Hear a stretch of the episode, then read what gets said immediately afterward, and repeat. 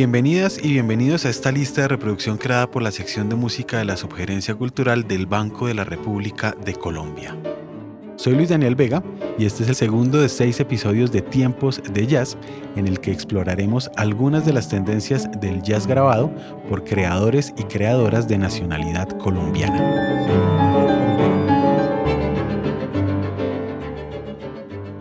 Desde mediados de los años 40, cuando los directores de grandes orquestas tropicales como Pacho Galán, Rufo Garrido, Edmundo Arias, Lucho Bermúdez, Juancho Vargas, entre otros, forjaron el incipiente temperamento del jazz hecho en Colombia, imitando y asimilando algunas músicas de tradición popular cubanas, swing estadounidense y otras locales de la región caribe, las prácticas sonoras del Pacífico colombiano permanecieron al margen, inexploradas, contempladas románticamente como pintorescas músicas raizales u objetos de museo.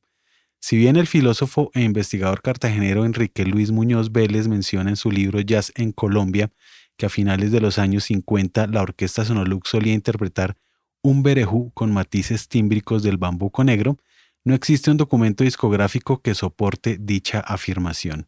Es por eso que nuestro recuento comienza en 1967 con el bonaverense Enrique Urbano Tenorio, quien liderando al histórico Combo Bacaná, grabó en su debut para el sello Fuentes el que puede considerarse uno de los primeros intentos por sintonizar ritmos del Pacífico con el lenguaje del jazz. Su insólita versión de Caravan, la famosa pieza de Duke Ellington y Juan Tisol, abrió una brecha que 20 años más tarde retomó bajo otras lógicas el saxofonista bogotano Antonio Arnedo, que contrastando la vía de Tenorio, convirtió mi Buenaventura en una abstracta metáfora sonora que revela el sutil parentesco entre el jazz moderno y las músicas populares del litoral pacífico.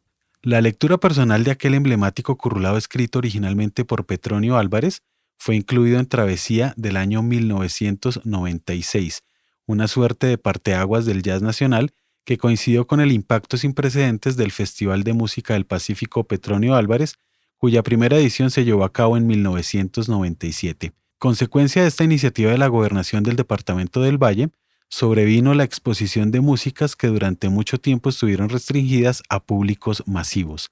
A partir de ese momento, dichas expresiones sonoras, hijas del complejo sincretismo negro, indígena y europeo, del desarraigo campesino y las migraciones forzadas, hicieron simbiosis con las búsquedas identitarias del jazz local, de ello da cuenta Currulao Acurrucao, pieza incluida en Bunde Nebuloso del año 2001, debut del bajista y compositor Juan Sebastián Monsalve. Su contribución inédita aborda de manera experimental la complejidad rítmica del currulao, asunto que tuvo eco en una generación de músicos nacidos a finales de la década de los 70.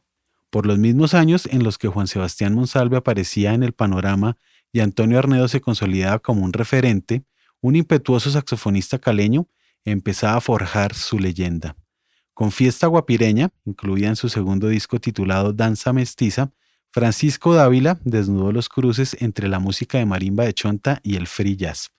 La voraz aproximación de Dávila inspiró a algunas bandas y creadores afiliados al colectivo La Distritofónica, cuyo abultado catálogo de discos, que empezaron a publicar en 2004, contiene osadas conjunciones. Allí podemos encontrar, por ejemplo, arrebatos de chirimía chocuana que parecen salidos de la Congo Square de Nueva Orleans, como sucede en Baile Mesta, del cuarteto del pianista Ricardo Gallo. Por su lado, las agrupaciones Asdrúbal y Primero Mi Tía hallaron un punto en común entre Gualajo y John Coltrane. Más cercano a la estética de Antonio Arnedo resulta la propuesta de Julián Gómez, contrabajista payanés instalado en Bogotá desde temprana edad. Su búsqueda es uno de los pocos ejemplos de creadores que también han mirado la otra cara del Pacífico colombiano, es decir, la zona andina de los departamentos de Nariño y Cauca, donde se practica una modalidad de chirimía raizal que Gómez abstrae en Perra Pucha, incluida en su disco Impulso del año 2011.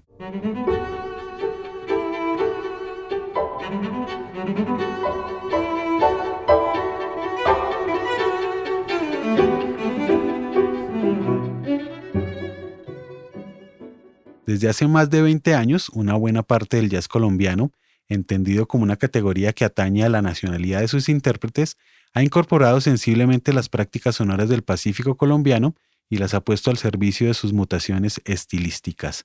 Más allá del que podría ser un gesto paternalista, las variopintas manifestaciones que se han asomado en las últimas dos décadas develan síntesis inesperadas.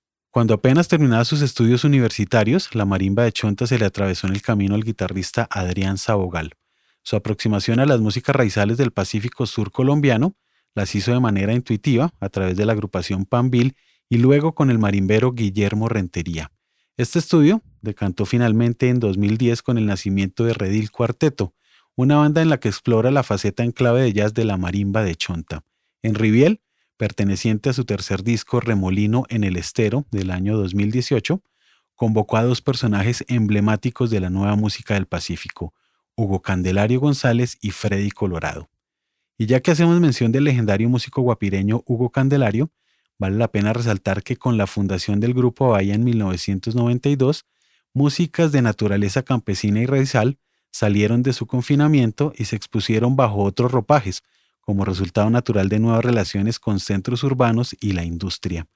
La influencia del saxofonista, marimbero y gestor es evidente en el trabajo de Esteban Copete, Yurgaki, Los Taitas, Cununao y Aguelulu. Por su parte, recientemente han aparecido en el panorama dos bandas que retornan al baile más allá de la introspección y la abstracción.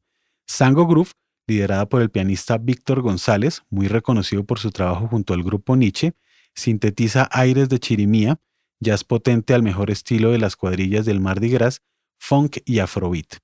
Su atrevida mezcla encuentra par en Manteca Blue, agrupación encabezada por Daniel Gutiérrez, quien encuentra las concordancias entre currulado, jazz latino y timba. Antes de finalizar nuestro recuento, es menester aclarar que este no da cuenta de las transformaciones históricas de las músicas del Pacífico colombiano.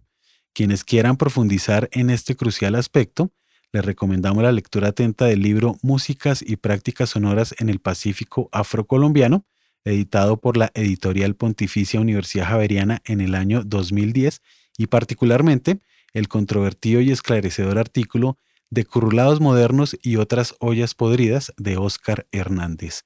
Despejado el posible equívoco, nos trasladamos a Nueva York, ciudad en la que coincidieron Lucía Pulido y Sebastián Cruz. En 1994, luego del éxito repentino de Alba, la cantante Lucía Pulido se instaló en La Gran Manzana, Allí debutó con Lucía, un disco en clave de jazz latino, producido por el pianista Héctor Martiñón e Iván Benavides. A este le siguió Cantos religiosos y paganos de Colombia en el año 2000, en el que exploró con un formato híbrido de jazz camerístico algunos currulados. Doce años después, Luna Menguante incorporó varias tonadas del Pacífico que fueron resueltas por Sebastián Cruz, quien fungió como arreglista. Caleño de nacimiento, Cruz empezó su búsqueda en el jazz con las canciones del grupo Cova y luego con el trío instrumental Cheap Landscape. Ubicado en un lugar nebuloso entre el jazz y el rock, el guitarrista estrenó su trío en 2008 con un disco homónimo en el que aparece una versión descarada de El Birimbí, un popular abosado famoso por su ambiguo y picaresco coro. Mete la mano, saca y huele.